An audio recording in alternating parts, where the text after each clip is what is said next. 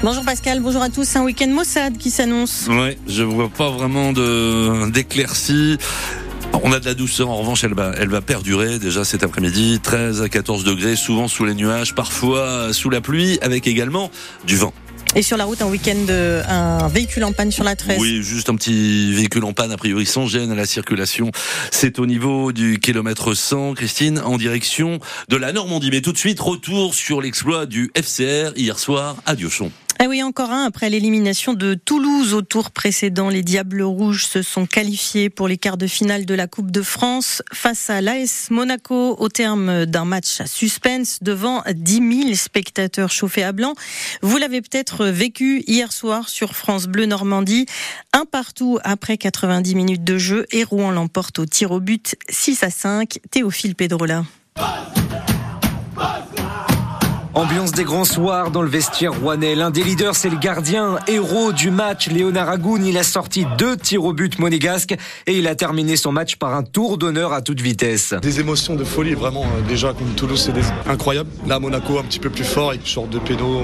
Je crois que celui de Baloudgoun, si je le prenais, c'était fini, non? Ouais, Le scénario est beau et plus jamais je cours autant parce que je suis mort. Je suis cuit biscuit. Cuit biscuit, comme Mustapha Benzia, le milieu de terrain, qui sait quand même bien comment son équipe a pu battre Monaco. C'est le dépassement de soi-même l'abnégation, le fait de ne rien lâcher, le fait d'être ensemble. Voilà, euh, on avait un collègue qui était battu, il y en avait un deuxième qui était derrière. C'est des moments forts, puis c'est des moments où il faut vraiment savourer parce que c'est pas dit que nous allons revivre euh, ce genre d'événement. Ce quart de finale, c'est une première aussi pour l'entraîneur Maxime Dornano. Ce sera contre Valenciennes et ça ne lui fait pas plaisir. Pour moi, c'est le plus compliqué euh, qu'on puisse avoir parce qu'on on vient de sortir de Ligue 1, donc on va penser que ce sera faisable facilement. Non, il y aura, il y aura un très gros match à faire. Valenciennes en championnat et pas, pas en super forme. Peut-être que eux en coupe, ça leur fait du bien et donc ce sera, ce sera un match euh, super dur. Ce sera le 27 ou le 28 février, mais il n'est pas sûr encore que ce soit au stade Diochon. car le SR avait un match à huis clos avec sursis, sursis qui pourrait donc sauter à cause des jets de pétards, des fumigènes et des feux d'artifice tirés sur la pelouse hier soir. Mais d'abord retour au championnat avec un déplacement à Orléans lundi soir. Les photos, les vidéos sont sur francebleu.fr. L'actualité Christine, c'est aussi la disparition d'un ténor politique Robert Badinter qui est mort à l'âge de 95 ans. L'ancien garde des Sceaux de François Mitterrand restera comme celui qui a fait adopter l'abolition de la peine de mort en France en 1980. Grand avocat, l'un des principaux combats d'une vie engagée contre toutes les injustices, Pierre Emparent. Révolté par les erreurs judiciaires, Robert Badinter accepte en 77 de défendre le tueur d'enfants Patrick Henry, un procès médiatique au cours duquel il plaide contre la peine de mort au motif que la justice des hommes est faillible.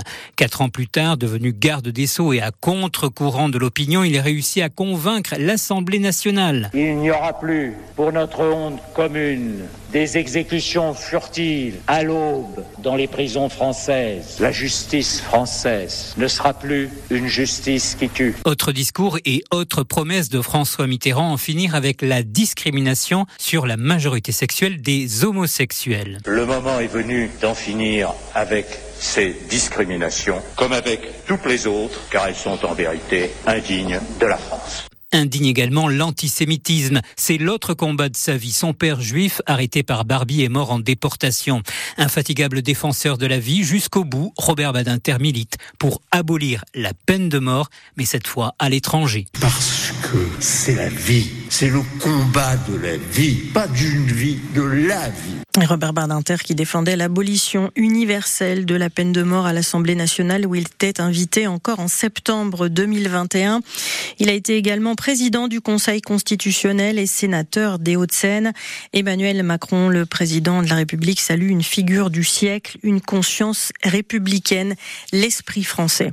Nicole Belloubet souhaite l'instauration très rapide d'un dialogue avec euh, les enseignants, assurant qu'elle poursuivra la mise en œuvre des mesures récemment annoncées par Emmanuel Macron et Gabriel Attal.